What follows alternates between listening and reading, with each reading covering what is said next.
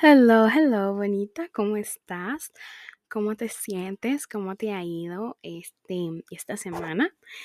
Eh, yo soy Sara y hoy es un placer para mí desearte una buena bienvenida a tu espacio seguro y el espacio que te mantiene motivada y que te mantiene floreciente. Yo soy Sara Lee, para los que me están escuchando por primera vez, y yo soy la host de Floreciente. El día de hoy vamos a estar hablando de un tema muy popular, muy, un tema que me tiene como que, no sé, estresada, pero al mismo tiempo emocionada, porque, porque es algo que yo estoy viviendo ahora mismo.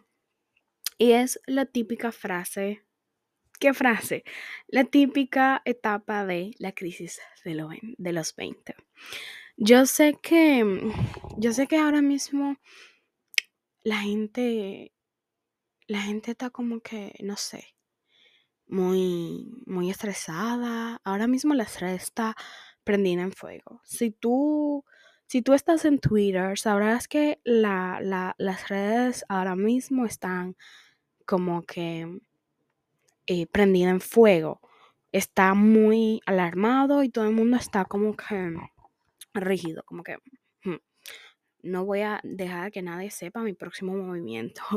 Y eso me tenía un poquito estresada, pero yo dije, no, o sea, yo no voy a estresarme por cosas que no tengan que ver conmigo. Yo no voy a estresarme por cosas que no tengan que ver con, con, mi vida, en verdad. Que ni siquiera tenga que ver, o sea, yo ni siquiera conozco las personas que te están matando ahora mismo. O sea, yo no me voy a estresar por lo que le está pasando a la vida de los demás y de personas que ni siquiera conozco y, y no sé si vaya a conocer. Entonces, esta mañana yo me levanté y dije, mm, nada de redes, pero, o sea, redes muy poquito. Y yo dije, déjame tomar mi clase de mi curso que diga de, de, diseño gráfico, porque es un curso que me gusta, o sea, me encanta de verdad, porque es algo relacionado con el arte y yo puedo explorar mi creatividad. Pero de eso surge, de ahí surge el episodio de hoy. Porque yo tengo, desde que empecé, yo lo empecé hace meses, o sea, desde que empezó el año, yo empecé el curso porque es bastante extenso y yo soy autodidacta, entonces nunca dejo de aprender. Entonces, la gente está como que, mm, no, yo siento que no estoy haciendo algo bueno con mi vida. Eso es lo que yo creo, que la gente cree de mí. ¿Por qué yo lo digo? Porque la gente está como que, tú estás, cuando yo estudiaba enfermería, la gente estaba como que, ah, tú estás estudiando enfermería, ay, qué bueno, qué lindo y eso. Pero ahora mismo estoy estudiando algo antes de entrar a la universidad porque yo quería tener algo, algo básico antes de entrar de nuevo a la universidad porque pues con la mudanza que no estaba a mi control, ¿verdad? O sea, yo tenía que parar todo. Entonces, la gente está como que, ay, ahora mismo vas a estudiar, eh, ¿estás estudiando diseño gráfico? Sí. Ah, bueno. Es como que no es algo wow, pero bueno. Y yo digo, porque yo tengo que estudiar algo wow, porque yo estoy y porque yo tengo que estar haciendo algo wow con mi vida, porque no simplemente puedo estar haciendo algo y ya, que no, que no tenga que ser wow, que no tenga que ser increíble, que no tenga que ser, o sea, el, por el simple hecho de que yo lo estoy estudiando, yo, yo como que me atreví a estudiar, ya debería ser wow. La gente tiene como ese concepto de que si tú no estudiaste enfermería, si tú no estudiaste medicina, ni siquiera enfermería, porque, eh, porque enfermería, una de las razones por las que yo lo dejé es porque no le daban el valor que esa carrera tiene. La gente estaba como que, mm, sí, pero no es medicina. de verdad, se los juro, la gente actuaba así. Entonces, si tú no estudiaste, no sé, medicina, derecho, eh, educación, si tú no estudiaste una de esas carreras típicas que todo el mundo ha estudiado en su vida, tú no estás siendo exitoso, tú no estás siguiendo la línea de la vida. Y de ahí nace mi crisis de los 20, porque yo decía, yo no voy, yo soy el tipo de persona, mira, que siempre ha sabido que quiere. Yo siempre he sabido que quiere. Por ejemplo, una de las, yo sé que ahora mismo no sé quién para decir que yo sé quién, qué quiero, porque yo acabo de dejar una carrera, pero esa carrera yo lo empecé a estudiar por la típica, tiene salida laboral.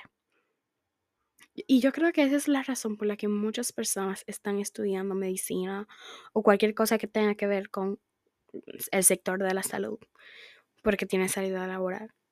Y yo digo, o sea, porque yo me voy a pasar la vida estudiando. O sea, tú conoces la, cantidad de personas que cuando te están hablando de, su, de una carrera que a ellos les, gusta, les, les hubiese gustado estudiar, te empiezan a hablar con una nostalgia. Yo no quiero eso en mi vida. Yo literalmente, yo no podría estudiar algo que, con, con, con lo que yo me quejo. No, no, no, yo no podría pasar mi vida entera quejándome cuando yo tenía la oportunidad de trabajar, y no de trabajar, sino de estudiar lo que yo quería. Y la verdad, yo, yo he pensado que la gente siempre dice, eso no tiene salida laboral, pero ¿quién crea la salida laboral de algo? ¿Quién? ¿Tú o, o la, la, la, el mercado? Exacto, el mercado. ¿Y quién es el mercado? Tú mismo, porque si tú no compras o si tú no consumes, pues no hay mercado. Si un grupo de personas no consume, no hay mercado. O sea, que al final la gente como que no piensa. Si no hay salida laboral, tú lo creas. Yo sé que ahora mismo yo estoy siendo muy clasista porque yo sé, porque yo sé que hay personas que no tienen esa oportunidad. No me, o sea, no lo cojan a mal porque yo sé, o sea, yo conozco la realidad. Pero tampoco tú puedes pasar tu vida entera quejándote sin haber intentado mejorar la condición en la que tú estás. Muy clasista sonó eso también, pero bueno. Entonces, eh, yo quiero hablar de la crisis de los 20. ¿Por qué? Porque yo siento que esa edad, en esa etapa, en los 20, la gente tiene una expectativa que ni yo, o sea, ni yo lo tengo. ¿Tú qué? yo me levanto, o sea, yo me levanto, por ejemplo, ahora mismo, yo me levanté, yo me bañé y resulta que me llegó el periodo. Y yo dije, ya se dañó mi día. Porque yo soy el tipo de persona, yo no sé todo el mundo es así, pero cuando yo tengo mi periodo, yo no salgo de mi casa. Porque según yo, hay un olor a sangre en mí. Y que, que, que yo estoy manchada, que yo soy eso, que yo soy el otro. Entonces yo vivo con ese paranoísmo, yo no sé si esa palabra ni siquiera existe, yo no sé, pero yo vivo paranoica con eso. Entonces, no, nunca salgo de mi casa. Bueno, en fin. Resulta y acontece que yo ahora mismo estoy estudiando, no voy a decir que estudio, ¿verdad? Pero estoy estudiando algo porque yo quisiera tener un trabajo remoto. ¿Por qué? Porque eso de, de socializar con las personas no me da muy bien. Lo intenté, pero no se me da. Y yo estoy tratando de buscar un trabajo remoto en algo que me guste, o sea, algo que tenga que ver con arte pero no simplemente arte, sino redes sociales y eso, porque para mí todo eso es arte. Señores, yo estaba trabajando en un trabajo que no voy a mencionar el nombre, pero ese fue el peor trabajo de mi vida y eso, que eso fue como mi primer trabajo, mi primer trabajo que yo pueda decir que, es, que fue oficial. Señores, y yo duré un mes, literalmente un mes en el trabajo. Y yo cuando salí, yo nunca me había sentido tan feliz. Porque no es un trabajo que me guste, no, en el lugar que yo estaba trabajando, lo que más me, me molestaba era la higiene y eso que era en un trabajo de comida. Entonces, todo eso me hizo estresarme. Yo estaba, yo venía y yo simplemente me empezaba a quejar. Y yo no puedo, no puedo no autorizo pasar mi vida quejándome de un trabajo. Yo siento que un trabajo debería ser algo que te guste, algo en, el que tú puedas ser tú, algo en el que tú puedas poner tu esencia. Yo no puedo pasar la vida en algo que me limita. Yo no puedo, de verdad, se los juro, yo no puedo. Entonces yo dejé mi trabajo y yo estoy estudiando en algo que me, ah, yo estoy estudiando algo que me guste y pronto lo manifiesto, lo deseo, lo decreto y todo. O sea, yo lo espero, yo, e, eso va a suceder. Que yo trabaje en algo que me guste y ya, todo el mundo feliz. Y si alguien no está feliz, problema de él, es mi vida. Entonces, ¿de dónde nace esa crisis de 20 con esa mentalidad, Sara? Ahí es. que yo voy a empezar a hablar. Agárrense. Señores, yo siento que, la, que los 20 es una edad en la que todo el mundo tiene una expectativa sobre ti, menos tú. Todo el mundo espera algo de ti, menos tú. La gente está con los ojos encima tuyo y tú estás como que, ¿qué debería hacer? ¿Qué debo hacer? ¿Qué voy a hacer? Tú no sabes por dónde empezar. Tú no sabes, porque la gente a esa edad, eso es como los 30, yo me imagino. Que cuando tú estás llegando a los 30, la gente empieza con, con, su, con su comentario de más, con que, ¿a qué edad tú piensas tener tus hijos? Tú no piensas casarte, tú no piensas comprar un carro. Hay, hay gente, señora, que ni le gusta manejar. O sea, yo no me veo manejando. Con lo paranoica que yo soy, yo no me veo manejando. O sea, de verdad, se lo Mira, yo siempre digo, yo voy a comprar una bicicleta, no sé, pero manejar, no sé, porque la gente loca manejando. La gente es loca manejando. Yo quería decir eso toda mi vida. La gente es loca manejando. Y yo no me veo manejando. O sea, hay personas que ni siquiera se ven ni, ni casándose, ni teniendo hijos, ni comprando una casa. Ni... La gente piensa que que, tener hijos debería ser tu meta principal en la vida. Mi meta principal en mi vida, en mi vida, en la vida de Sara, es estar en algo, pertenecer a algo que me hace feliz. Hacer algo que me hace feliz. A mí no me importa no tener hijos llegando a mis 50 años. Total, total, no me importa. La gente cree, de verdad, yo estoy hablando con esa agresividad porque de verdad, yo, usted no sabe la cantidad de personas que yo conozco, que cuando yo digo, por ejemplo, yo, yo digo, yo no quiero tener hijos, se me vienen encima y ni siquiera tan buenas madres, tan buenos padres que son. Y la gente empieza y te vienen encima, no, porque tú deberías tener tus hijos a tal edad. Tú la gente piensa que la vida tiene un manual, tiene un protocolo, tiene un paso a paso, no. La vida consiste en hacer las cosas eh, en, e, en, el momento en el que tú puedas, en el momento en el que se te presenta. Tú sabes la cantidad de personas que no tienen recursos para tener un hijo. Y aún así la gente jode y jode con que, ¿a qué edad tú vas a tener los hijos? Tú los tienes, tú no los mantienes, ahí sí. No, porque tú eres un mal padre. Tú eres una un mal madre. Una mala madre que diga. Ah, pero querían pero querían que tú tuvieras ese hijo. La crisis de los 20 es algo que me está pasando ahora mismo y es horrible, porque la gente tiene esos ojos encima de mí, mi familia, y es como Sara es joven, Sara debería estar ahí trabajando, Sara debería estar haciendo algo, Sara debería que se... Y yo siento que estoy haciendo mucho.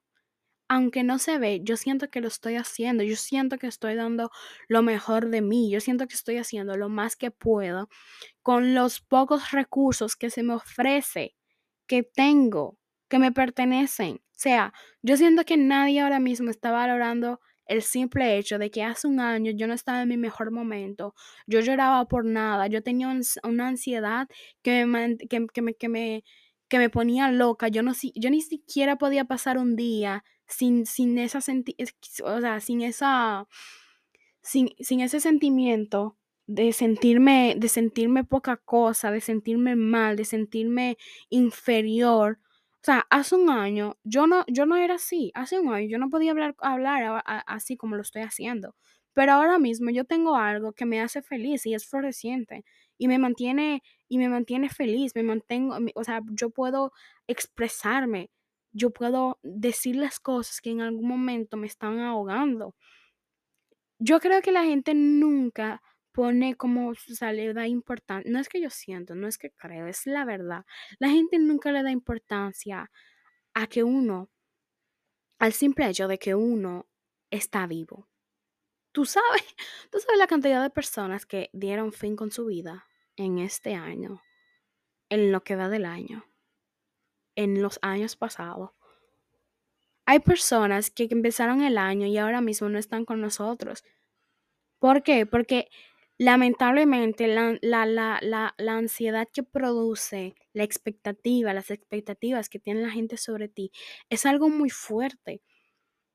Y es un hábito muy malo, porque ¿qué es eso de estar, de que, ah, de estar expecturando? ¿Qué, ¿Qué es? Yo dije esa palabra bien, no sé, pero ¿qué es eso de estar, qué sé yo, esperando algo de la vida del otro, pero espera algo de la propia vida tuya, no del otro?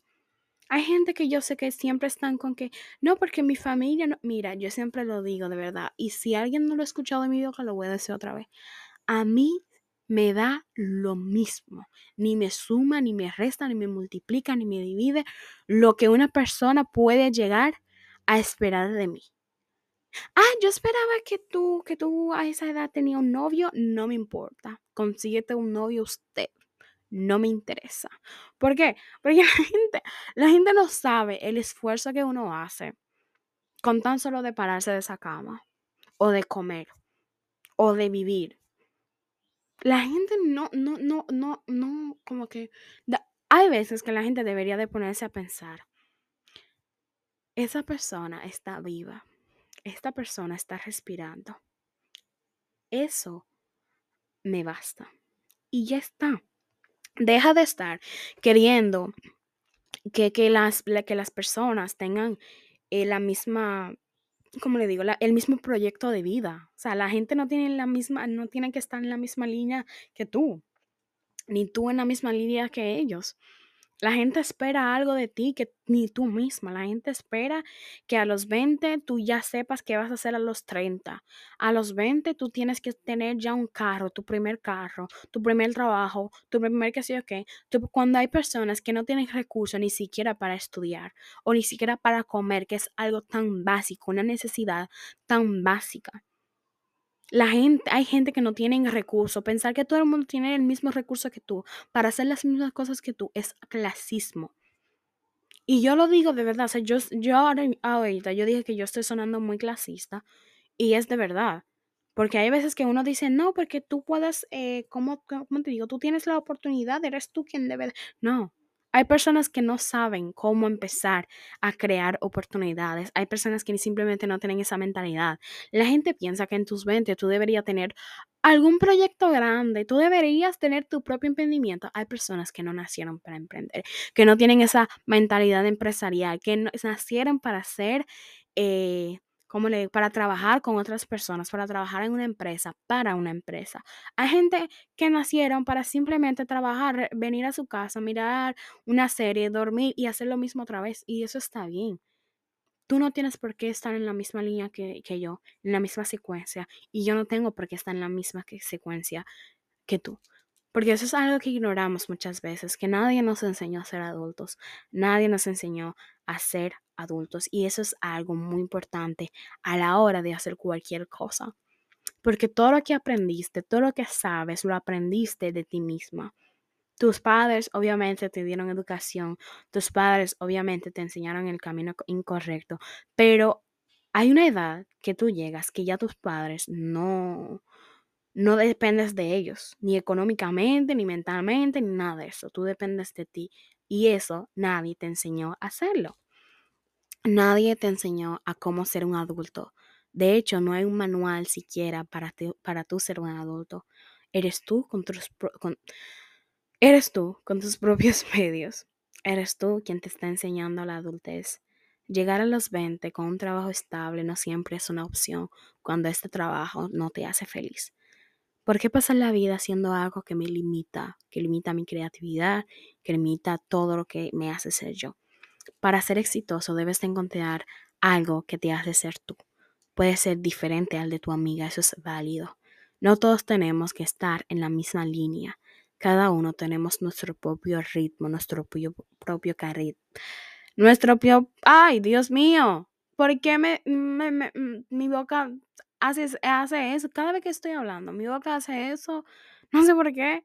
En fin, cada uno de nosotros tenemos nuestro propio camino. La clave del éxito es encontrar el tuyo. El que no tienes que, ¿cómo, cómo diría eso? El que no tienes que forzar para ser tú.